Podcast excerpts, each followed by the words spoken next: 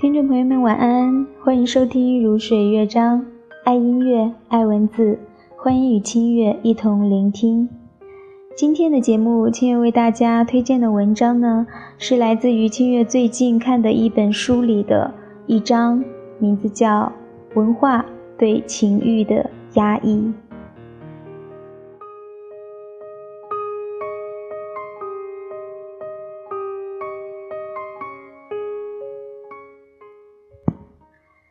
我最常讲阮籍的四件事，除了登高长啸、穷途而哭，以及在邻居妻子面前睡着了，还有一件事是母亲过世时他不哭。按儒教传统，即使用锥子刺自己都是要哭的，不哭是不孝，真的哭不出来也得请五子哭墓。但阮籍不哭，宾客吊丧时哭成一团，他无动于衷。然而，母亲下葬时，他却吐血昏厥过去。这是他表现忧伤的方式。他认为母亲过世是我自己的事，为什么要哭给别人看？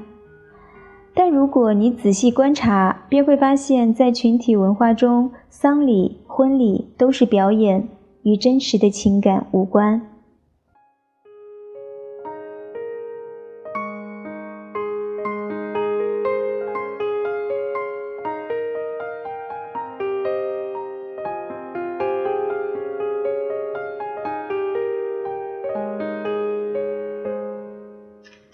当中国传统儒教的群体文化碰到个体，就产生了竹林七贤。他们是特立独行的个体，活得如此孤独，甚至让旁人觉得悲悯。而要问为什么要这么坚持呢？这个社会上的阮籍越来越少，就是因为这句话。我当老师的时候，也曾经对一个特立独行的学生说：“你干嘛这样子？别人都不会。”说完，我突然觉得好害怕。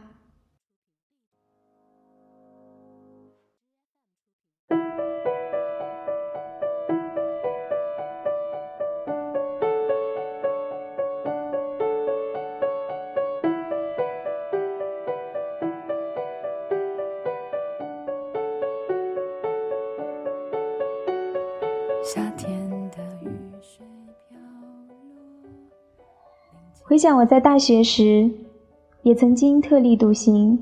我的老师对我说过一样的话。我不知道这句出于善意和爱的话对孤独者有什么帮助，或者反而是伤害了他们，让他们的孤独感无法出现。近几年来，我常在做忏悔和检讨。在大学任教这么久。自以为是一个好老师，却也曾经扮演过压抑孤独者的角色。有一次看到女学生为了参加舞会，凌晨两点钟在围墙铁丝网上叠了六床棉被，一翻而过。我告诉他们要处罚背诗、写书法，但不会报告教官。其实我心里觉得他们很勇敢，但还是劝他们回去了。我不知道自己在做什么。更有趣的是。这个铁丝网曾经让校长在教务会议上得意地对我说：“这是德国进口犹太人集中营专用的一种圆形铁丝网，各方面都可以防范。”可是，二十岁上下的女孩子，你关都关不住。《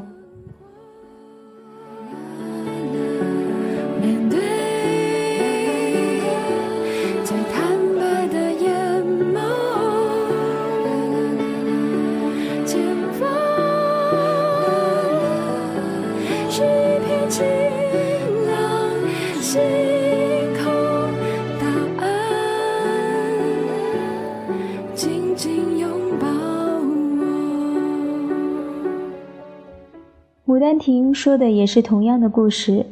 十六岁的杜丽娘怎么关都关不住，所以她游园惊梦。她所惊的梦根本是个春梦。